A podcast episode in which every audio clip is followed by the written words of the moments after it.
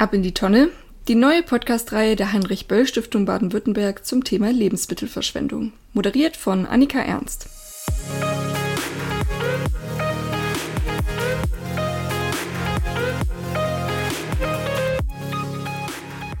Hallo und herzlich willkommen zu einer neuen Podcast-Reihe der Heinrich-Böll-Stiftung Baden-Württemberg. Ich bin Annika Ernst, Praktikantin der Stiftung und in meinem Podcast dreht sich alles um das Thema Lebensmittelverschwendung. Hier erfährst du nicht nur, wieso Lebensmittelverschwendung ein hochpolitisches Thema ist, sondern auch, wo es bereits Lebensmittelretter gibt und wie auch du aktiv gegen Lebensmittelverschwendung vorgehen kannst. Außerdem möchten wir der Landesregierung in Baden-Württemberg so richtig auf den Zahn fühlen und uns der Frage widmen, ist es wirklich berechtigt, die Verantwortung für Lebensmittelverschwendung allein privaten Haushalten zuzuschieben, oder sollte nicht auch die Politik bessere Rahmenbedingungen setzen?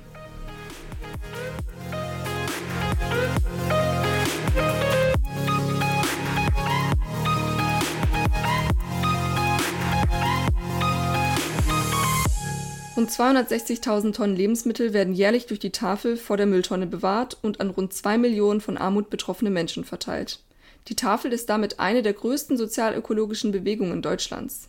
Der Angriffskrieg in der Ukraine, die rasant steigenden Energiepreise und die Inflation verschlechtern die finanzielle Situation vieler in Deutschland lebenden Menschen und stellt damit auch die Tafelarbeit vor neue Herausforderungen.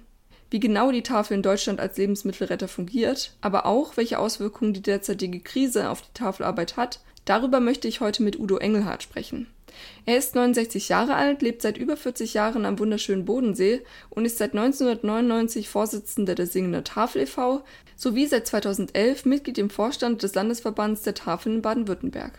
Ja, herzlich willkommen, Herr Engelhardt. Schön, dass Sie sich für uns Zeit genommen haben. Schönen guten Morgen auch von meiner Seite. Ja, fangen wir direkt mal mit der ersten Frage an. Welchen Stellenwert hat denn die Lebensmittelrettung in Ihrem Leben? Ja, äh, persönlich hat es eine recht hohe Bedeutung. Allein schon dadurch, wir haben drei Kinder und die drei Kinder sind zwischen 20 und 30.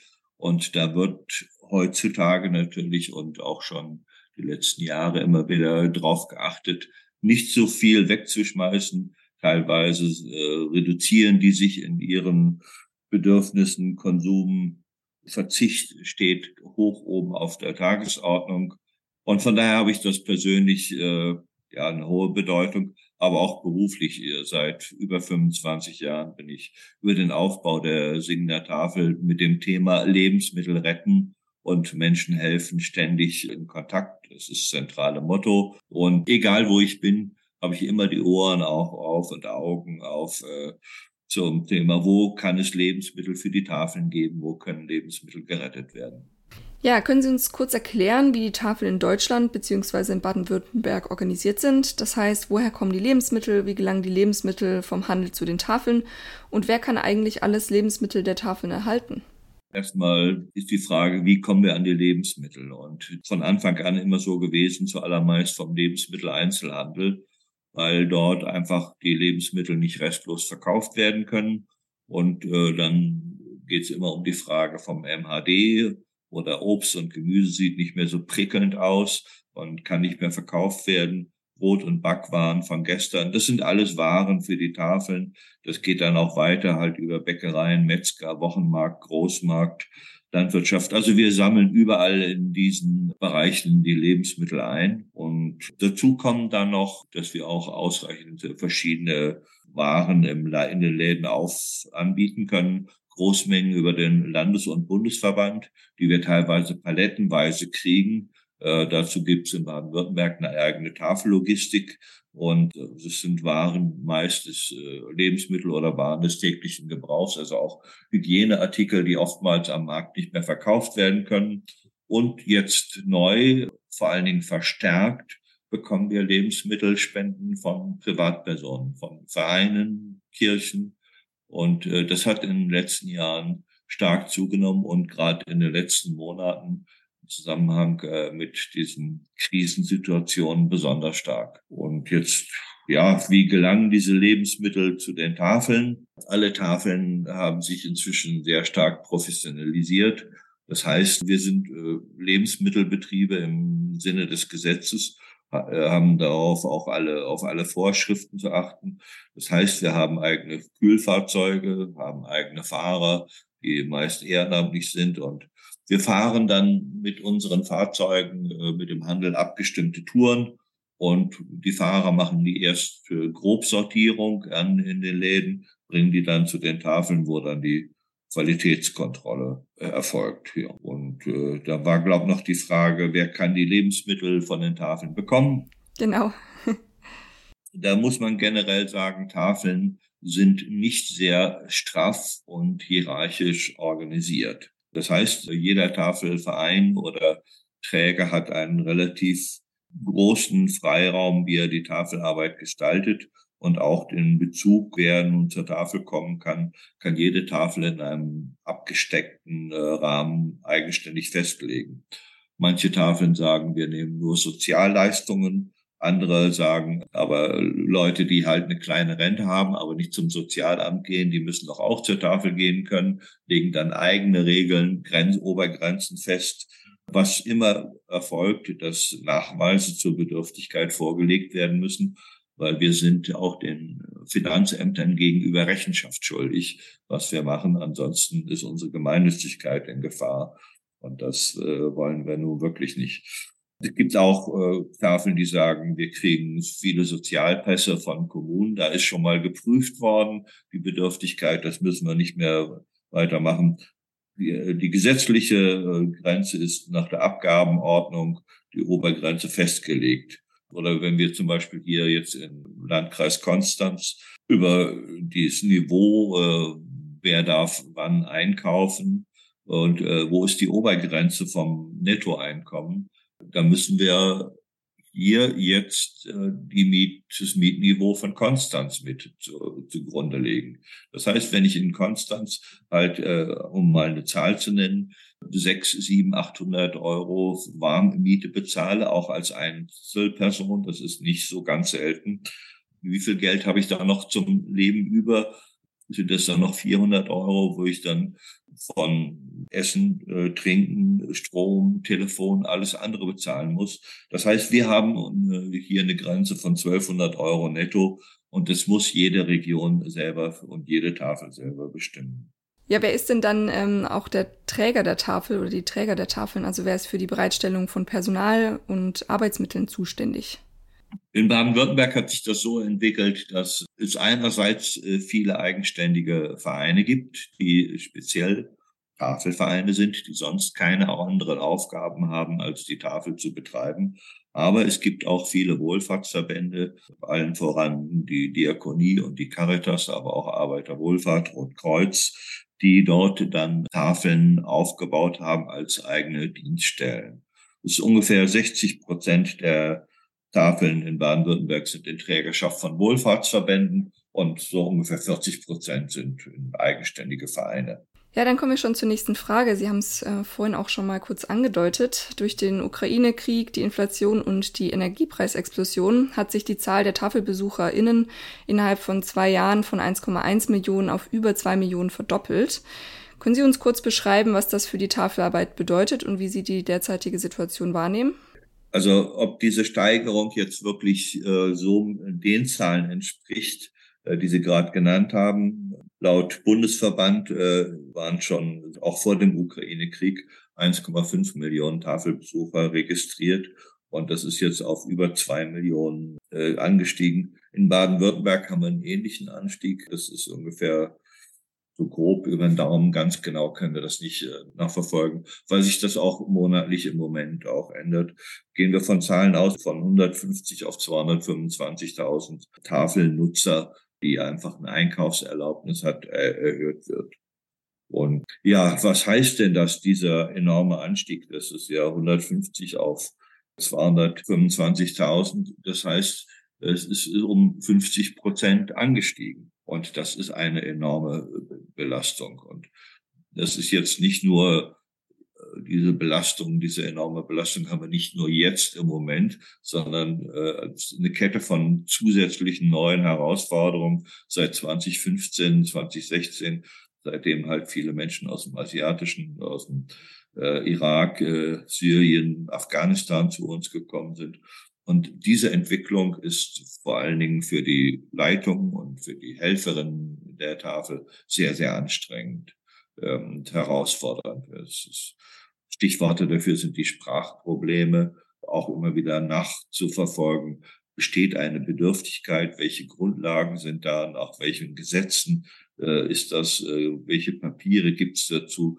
Dazu kommt dann noch, dass der persönliche Austausch mit den Tafelkunden einfach weniger geworden ist, weil äh, wenn innerhalb derselben Zeit mehr Menschen einkaufen wollen, man hat nicht mehr die Zeit, miteinander zu reden. Und das bedauern viele Helfer und verändert natürlich die Situation auch.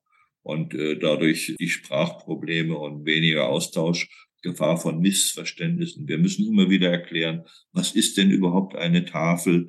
Und dann ist das Problem auch, dass sich Zielgruppen, Personengruppen teilweise verdrängen. Im Moment auch ist die Situation, jüngere, gesundere Menschen können länger warten und wir haben lange Warteschlangen an den Tafeln. Und äh, das heißt, ältere, alleinerziehende, kranke, behinderte Menschen haben das Nachsehen und wir können da nichts ändern. Das ist auch eine zusätzliche Belastung die, die wir wahrnehmen und wo es Probleme gibt. Aber das Hauptproblem ist im Moment, dass wir zu viele Kunden haben. Deswegen haben auch viele Tafeln in Baden-Württemberg, wir gehen von aus, jetzt schon mehr als 50 Prozent einen sogenannten Aufnahmestopp halt äh, erlassen. Das heißt, es werden keine neuen Kunden mehr aufgenommen, weil man weiß, wir haben für diese neuen Kunden nicht mehr genügend Lebensmittel. Und wir haben dann darauf reagiert, teilweise verlängerte Öffnungszeiten. Äh, wir haben die Abgabe der Lebensmittel limitiert. Jeder darf nicht mehr so viel mitnehmen wie früher. Und insgesamt ist es immer ja, eine Auseinandersetzung. Die Menschen kommen mit einer hohen Erwartung zu uns. Wir können oft nicht liefern von der Menge der Lebensmittel, die wir zu verteilen haben. Dann entstehen Enttäuschungen. Äh, es steht auch Stress innerhalb der Ausgabe. Aber wir erleben auch viel Dankbarkeit. Und insgesamt kann man aber sagen, und das ist, denke ich, ganz verständlich für alle, wenn Menschen in Not sind, erzeugt das Stress. Und diesen Stress erleben wir auch bei den Tafeln. Der ist einfach mit größer geworden und eine ziemliche Belastung für die Tafeln. Ist denn die Tafel selbst auch betroffen von der Inflation? Also Stellen Sie da auch Schwierigkeiten fest, unabhängig davon, dass Sie einen so großen Andrang haben? Ja, eine gute Tafel betreiben heißt auch äh, viel Energieverbrauch. Äh, also jede Tafel hat, wie gesagt, eigene Kühlfahrzeuge. Äh, wir fahren unterschiedlich viele Tafeln die ganze Woche halt im Landkreis umher, um Lebensmittel einzusammeln. Das heißt, äh, der äh, hohe Spritverbrauch und die Spritpreise steigen. Äh, und das merken die Tafeln, das merken wir. Und äh, ähnlich ist es auch halt bei den Stromkosten. Alle Tafeln haben viele, viele Kühlgeräte und Kühlzellen, Tiefkühlschränke, Tiefkühlhäuser teilweise und eben im Moment sind die Stromkosten noch nicht so direkt angekommen wie die Preise für, für die Diesel. Aber das ist natürlich auch, äh, äh, was wir im Auge haben müssen, dass wir da nicht in Probleme kommen. Wir sind damit aber in Baden-Württemberg auch in ganz guten Kontakt mit dem Sozialministerium. Wir, wir spüren die Inflation äh, sicherlich, aber wir spüren die Inflation natürlich vor allen Dingen durch die Menschen, die zu uns kommen und da kommen jetzt auch wieder neue Kundengruppen und es kommen auch teilweise Kunden, die sonst schon seit zwei, drei Jahren nicht mehr bei uns waren, die kommen wieder, weil es nicht mehr reicht. Also Inflation ist natürlich jetzt eine, eine harte Herausforderung. Ja, ist es Ihrer Meinung nach überhaupt die Aufgabe der Tafel, diese zahlreichen neuen KlientInnen zu alimentieren, deren Arbeitseinkommen oder Rente aus einem ganzen Erwerbsleben offensichtlich nicht zum Leben reicht? Wäre nicht vielmehr die Politik gefragt, viel stärker gegen Armutsursachen vorzugehen, also zum Beispiel durch mehr Reichensteuern, höhere Transferleistungen und generell Faktoren anzugehen, die beispielsweise Alleinerziehende strukturell in die Armut treiben? Auf Ihre Fragen, ja, Reichensteuer, Umverteilung, ja. Also es gibt vom Bundesverband teilweise Positionspapiere zu zum Beispiel Bundestagswahlen, äh, wo sich die Tafeln oder der Bundesverband positioniert und wo sich die Tafeln, auch die Landesverbände dem, dem anschließen und auch höhere Transferleistungen, also jetzt Hartz IV oder dann Bürgergeld, ja, natürlich. Und auch, äh, wenn Sie Alleinerziehende ansprechen, äh, sind ja nicht nur die Alleinerziehenden, sind vor allen Dingen auch deren Kinder, die betroffen sind. Und da muss unheimlich äh, Unterstützung gegeben werden, äh, persönliche, individuelle Unterstützung. Aber auch, äh, wenn wir dort nicht aktiver und stärker uns engagieren, dann äh, und Kinder in Armut aufwachsen, dann hat das negative Folgen auf deren ganzes Leben und auch auf die Gesellschaft. Von daher ist es von hoher Bedeutung, dass wir gerade eben eine besondere Gruppe, die Alleinerziehenden im Fokus haben und, und, und sehr stark stärken. Und das ist eine wichtige Aufgabe. Wie viele Kinder denken Sie denn ungefähr kommen denn zur Tafel, beziehungsweise es ist ja bestimmt über die Eltern, aber wie viele sind da ungefähr betroffen? Wissen Sie das? Wir machen regelmäßig, äh, über den Bundesverband gibt es äh, die sogenannte Tafelumfrage, äh, die ist einigermaßen repräsentativ, aber jetzt nicht äh, wissenschaftlich total fundiert. Und da gehen wir davon aus, dass ungefähr 30 Prozent der Tafelkunde, also wir, wir nennen immer ein Tafelkunde, ist für uns ein Haushalt. Und äh, ein Haushalt hat halt eben äh, ein bis äh, drei bis äh, zehn Personen. Und dann können natürlich sechs, acht Kinder auch, auch dabei sein. In Städten äh, sind sicherlich viel mehr Kinder betroffen und äh, die dann auch zu, zur Tafel gehen und die Tafelangebote nutzen. Im ländlichen Raum ist es äh, eher weniger. Das, äh, das sind viel äh, stärker auch alleinstehende ältere Menschen, die zur Tafel kommen.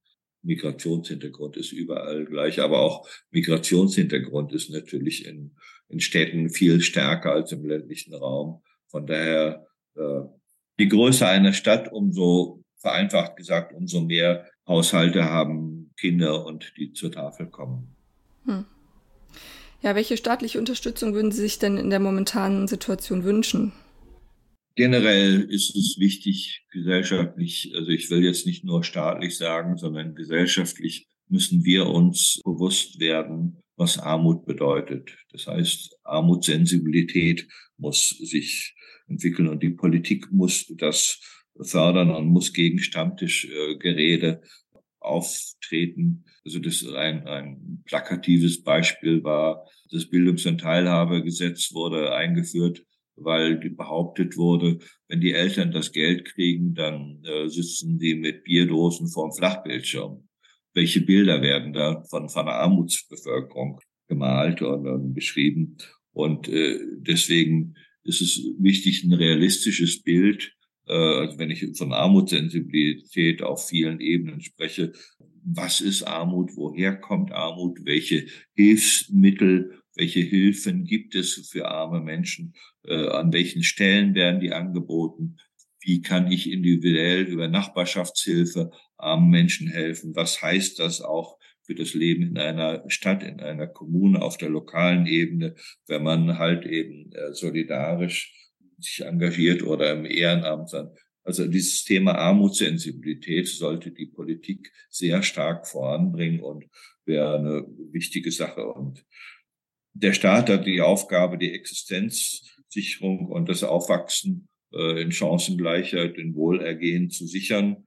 Und äh, von der Zivilgesellschaft muss dann dazukommen, dass das Menschliche, die Begegnung, äh, das gegenseitige Vertrauen entwickelt wird. Und dafür kann der Staat natürlich wieder einen Rahmen schaffen, indem er Orte der Begegnung, niederschwellige Hilfen äh, schafft oder auch halt an, an Schulen Gesellschaftsbildung und äh, Kitas als, als Schulfach.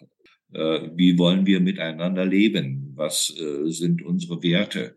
Das sollte viel stärker vermittelt werden. Und ich denke, wenn das passiert, Armutssensibilität und dann wirklich halt Vermittlung und äh, Arbeit an den Werten gemeinsam mit Kirchen, mit Zivilgesellschaft und, und Staat, das wäre eine sehr große Hilfe, wie sich der Staat engagieren wird. Und jetzt richtig konkret materiell, was kann der Staat, was soll er machen? Natürlich erstmal die höhere Regelsätze.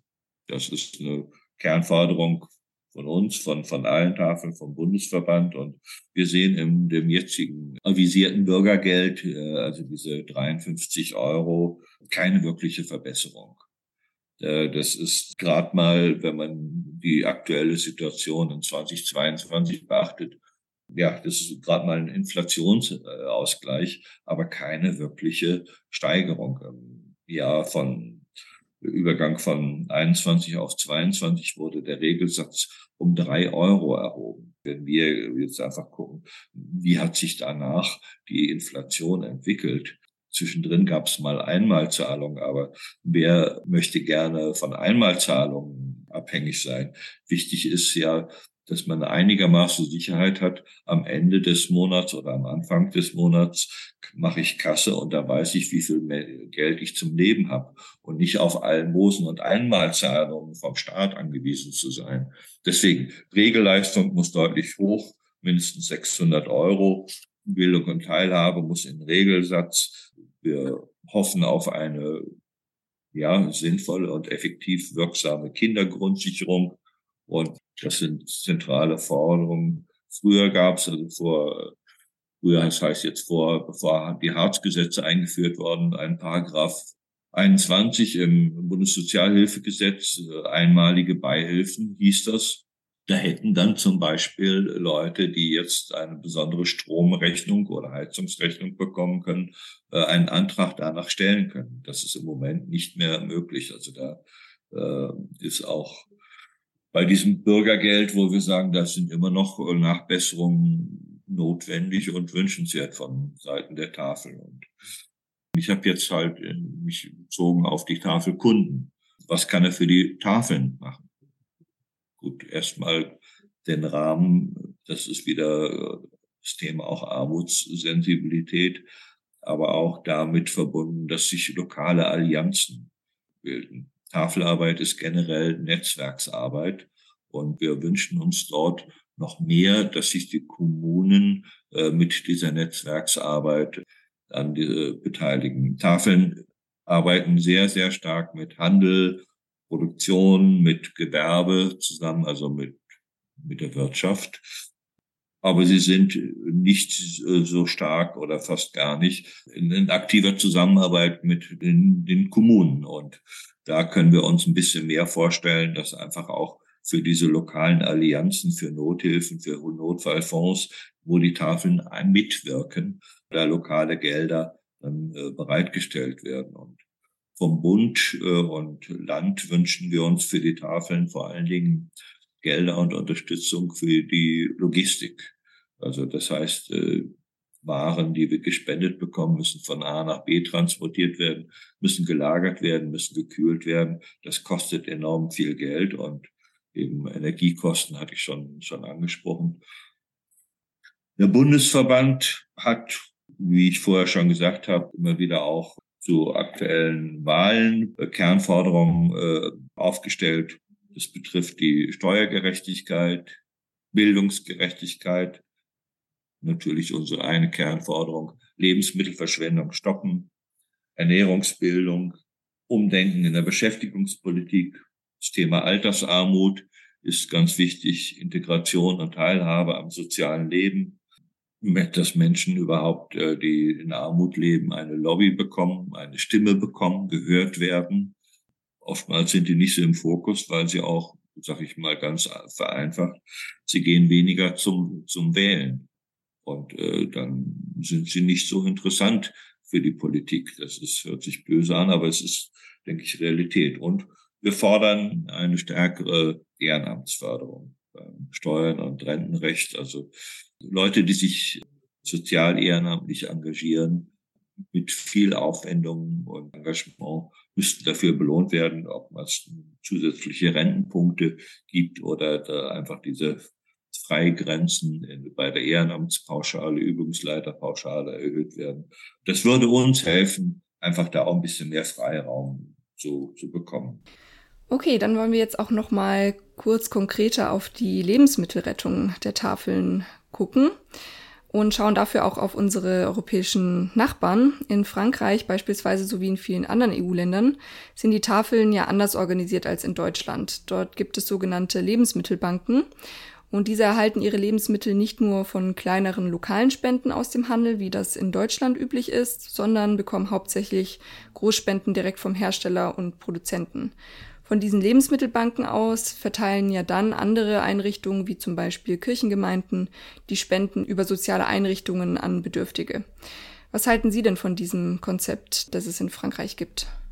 Wir kennen das natürlich. Auch der Bundesverband ist seit geraumer Zeit äh, Mitglied im Europäischen Verbund der Lebensmittelbanken, obwohl das in Deutschland in dieser Art nicht gibt. Es gibt politische Gründe, warum die deutsche Regierung da bislang nicht daran gegangen ist.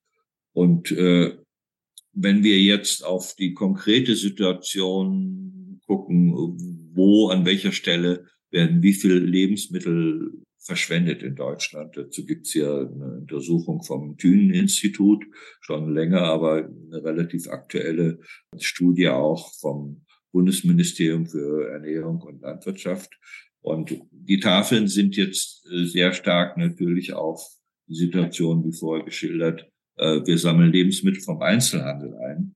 Und je nach Studie, die Thünen-Studie redet von fünf Prozent, der vom äh, Bundesministerium aktuell von 2020 sieben Prozent. Also sieben Prozent aller Lebensmittel, die weggeworfen werden, werden laut diesen Studien im Handel weggeworfen. Und vom Landesverband sind wir in Kontakt mit dem Ministerium ländlicher Raum, also für Landwirtschaft auch und im Sozialministerium und äh, auch in Kontakt mit dem Handelsverband und den Lebensmittelketten und die sagen, wir machen seit Jahren unsere Hausaufgaben und verringern den Anteil der Lebensmittel, die im Rahmen des Handels, der Handelskette weggeworfen werden, also die dort schlecht werden. Und wir haben unsere Aufgaben gemacht oder wir machen unsere Aufgaben äh, zur äh, Lebensmittelrettung weiter. Sprich, die Zahlen, die Menge der Lebensmittel, die im Einzelhandel vernichtet wird, sinkt ständig. Ja, diese Lebensmittelbanken werden ja auch in Frankreich finanziell unterstützt, auch mit Geldern von der Europäischen Union. Ähm, inwiefern unterstützt denn der deutsche Staat die Tafeln hier finanziell? Der deutsche Staat als solcher relativ wenig direkt. Also es gibt äh, jetzt zunehmend, auch in der Corona-Zeit, dass Länder, äh, Landesverbände unterstützt haben, dass äh, auch eben in, in Freiheit der eigenen Sache, meistens auch dafür dann, dass halt Landeslogistik, dass die Lagerung, der Transport, äh, das Kühlen, äh, die Auslieferung von, von Lebensmitteln unterstützt wird. Und da haben einzelne Bundesländer sich sehr weit, äh, sehr stark engagiert, aber sehr unterschiedlich. Der Bund als solcher eigentlich sehr wenig obwohl wir, und das ist aber auch äh, für uns wichtig zum Austausch, seit vielen Jahren eine Schirmherrin haben. Bewusst sage ich jetzt Schirmherrin, weil das in den letzten Jahren immer Frauen waren, nämlich die Familienministerin, Bundesfamilienministerin ist die Schirmherrin der Tafeln und darüber haben wir dann natürlich dann auch Kontakte, Kontakte zur Politik. Ganz konkret gibt es einen Projekt und äh, wo wir mal gespannt sind, wie sich das auch entwickelt mit dem Bundesministerium für Soziales und Arbeit. Zum Stichwort ist Tafellotse und damit äh, wird äh, mit diesem Pilotprojekt dann eruiert, wie weit können die Tafeln eine Verbindung zu der Arbeit der Wohlfahrtsverbände, äh, einen Einstieg äh, oder einen Teil der sozialen Arbeit leisten, äh, das einfach äh, besser gelingt, dass niederschwellig, sehr niederschwellig Menschen über Hilfen, über Hilfsangebote informiert werden. Menschen, die bei Tafeln sind. Bei Tafeln treffen sich Leute aus allen Kulturen, aus vielen Nationen. so ein Tafellotse kann natürlich dann eben da sehr hilfreich sein aus unserer Sicht um da eine Verbindung zu den Sozialsicherungssystemen zu, zu bekommen. Das wird als Pilotprojekt vom Bundesverband gefördert. ansonsten sind wir natürlich auch immer im Gespräch, äh, aber das ist stockend äh, zum Thema Mindesthaltbarkeitsdatum. Also das ist für uns eine, ein schwieriges Thema, wo wir schon lange sagen, dieses Mindesthaltbarkeitsdatum trägt oft dazu bei, dass Lebensmittel vernichtet werden. Das muss reformiert werden. Das ist nicht im Sinne der, ja, Nachhaltigkeit und der Wert von Lebensmitteln wird herabgesetzt durch das äh, Mindesthaltbarkeitsdatum, was dann auch oft dazu führt, dass halt die Lebensmittel weggeworfen werden, auch vom, vom Endverbraucher. Das wäre ein wichtiges Thema, aber das, was wir auch immer wieder eben auf Bundeslandesebene, aber das ist ein Bundesgesetz, was wir auf äh, Bundesebene diskutieren und äh, stark in den Fokus bringen. Dann nochmal zu Frankreich. Bereits seit Mai 2015 gibt es in Frankreich ja das Gesetz gegen Lebensmittelverschwendung in Supermärkten, was vorschreibt, dass größere Supermärkte noch essbare Lebensmittel, die nicht mehr verkauft werden, entweder an Wohlfahrtsorganisationen wie zum Beispiel die Tafel spenden oder als Tierfutter bzw. als Kompost für die Landwirtschaft zur Verfügung stellen müssen. Ziel der Regierung ist es, dass durch diese Regelung weniger Lebensmittel direkt im Müll landen und damit sollen Lebensmittelverluste bis 2025 halbiert werden. Finden Sie so ein Gesetz äh, sinnvoll, auch für Deutschland? Bevor wir, wenn wir auf, äh, auf das gucken, ob das nun sinnvoll ist oder nicht, müssen wir genau achten, halt, wie viel vom Handel wirklich weggeworfen wird. Und äh, wenn der Handel das schafft, ja, diese Lebensmittel, die in der, innerhalb der Handelskette vernichtet werden oder von der Vernichtung bedroht wird, wenn die das schaffen, das zu minimieren, dann äh, braucht es aus meiner Sicht kein Gesetz, wenn äh, man wirklich prüft, ist es wirksam und äh, da reduziert sich der Lebensmittelverlust. Wenn dann äh, bei einer relativ geringen Menge ein Gesetz dann dazu führen würde, dass das alles dann auch mit bürokratischem Aufwand durchgeführt werden muss und Kontrolle gibt und beiderseitige Kontrollen und Bestätigung, dann ist das eher ein, ein Monster. Es muss maßgenau zugeschnitten werden, wenn es Wege gibt. Ich bin sonst nicht so für freiwillige Vereinbarungen oder aus Einlassungen vom, äh, aus, aus Wirtschaft und Industrie. Aber wenn es nachgewiesenermaßen wenig Lebensmittel sind, die über den Handel so und Lebensmittelbanken eingesammelt werden können, dann sollte man das eher unterlassen. Wir haben eher andere Zahlen.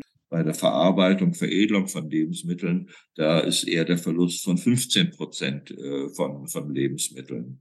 Oder auch äh, Gastronomie, Außerhausverpflegung, da fallen 17 Prozent aller Lebensmittel an, die vernichtet werden private Haushalte mit 58, 59 Prozent das meiste. Also wir sollten wirklich dann überlegen, an den Stellen, wo am meisten Lebensmittel vernichtet werden, wie können wir da wirksam werden? Dann, was halten Sie von Initiativen wie Foodsharing und Co.? Ist Foodsharing Ihrer Meinung nach ein sinnvoller Partner im Kampf gegen die Lebensmittelverschwendung oder im Endeffekt doch nur ein hipper Anglizismus für etwas, was die Tafeln längst machen? Foodsharing ist für viele Tafeln äh, zu einem Partner geworden. Also ich, wir erleben das so, das Foodsharing ist ja nicht äh, im Grunde ein rechtlich strukturiertes äh, Begriff. Das sind freie Initiativen, die äh, auch bis auf wenige Ausnahmen überhaupt keine rechtsgültigen Verträge, Vereinbarungen unterschreiben können, auch zum Beispiel keinen Haftungsausschluss. Die sind anders organisiert als die Tafeln erstmal und wir haben im Austausch in vielen Regionen, aber auch überregional, weil soweit es geht, halt eben das Prinzip Tafel First, äh, wenn wir an den Lebensmittelhandel ansprechen. Und bei uns, bei ganz vielen Tafeln ist es dann auch so, äh, wenn wir Lebensmittel am Abend, äh, wenn, die Laden, wenn der Laden schließt, übrig haben, dann kommt Foodsharing zu uns und holt die Lebensmittel bei uns ab. Also und das ist von daher, wenn das so funktioniert, und dann gibt es natürlich noch andere Wege, wo, wo sie nicht nur von Tafeln Lebensmittel bekommen, aber viele Lebensmittel bekommen Foodsharing von den Tafeln. Und wenn die Kette da noch weiter funktioniert und wir diese Lebensmittel zum Beispiel am Freitagabend, äh, wenn der Laden schließt, fürs Wochenende nicht wegwerfen müssen und Foodsharing am Wochenende damit noch was anfangen kann, nur gut. Das ist äh, aus meiner Sicht kann Foodsharing eine sinnvolle Ergänzung zu den Tafeln sein. Okay, super. Dann äh, würde ich schon zur letzten Frage kommen. Haben Sie denn einen Tipp, was jeder Mensch beachten oder tun sollte, um weniger Lebensmittel wegzuschmeißen? Ich habe einen Tipp. Ich denke, da sollte sich und äh, werden sich auch zunehmend Menschen Kopf zumachen. Und mein erster Tipp ist erstmal, dass wir regional und saisonal einkaufen, weil auch das führt dann dazu, dass äh, die Menschen, die eben darauf achten, dass dann eine Verbindung gleich äh, zum Bewusstsein von wirklich vom wahren Wert von Lebensmitteln das ist äh, und eine Wertschätzung von Lebensmitteln führt natürlich dazu, eine höhere Wertschätzung, dass weniger Lebensmittel weggeschworfen werden, ganz generell. Was ich vorher schon gesagt habe, man soll das Mindesthaltbarkeitsdatum nicht so ernst nehmen. Äh, eben sensorische Prüfung. Dann äh, weiterer Tipp wäre, möglichst kreativ zu kochen. Das heißt auch, dass ich äh, schaue, wenn ich irgendwelche Lebensmittelreste habe, nicht wegschmeiße, also vom Essen, ich hätte nicht wirklich alles aufgegessen, sondern das geht in den Kühlschrank oder sonst irgendwie äh, gut gelagert und wird halt wieder verwertet und zur Not macht man halt immer eine Suppe da draus. Dann ist noch wichtig eben, dass wir auf die richtige äh, Lagerung von, von Lebensmitteln achten, wenn man einfach, ja, Kartoffeln, andere Produkte, Möhren, wenn man die richtig lagert, halten die unheimlich lange und äh, umso weniger muss man wegwerfen. Ja, super. Dann vielen Dank für das Gespräch. Es hat mich sehr gefreut.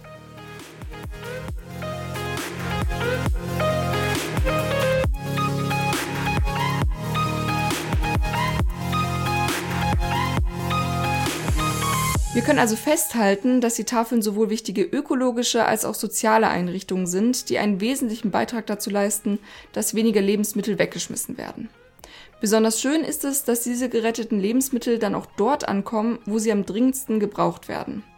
Und trotzdem, noch schöner wäre es natürlich, wenn es die Tafeln weder als Lebensmittelretter noch als soziale Anlaufstelle geben müsste.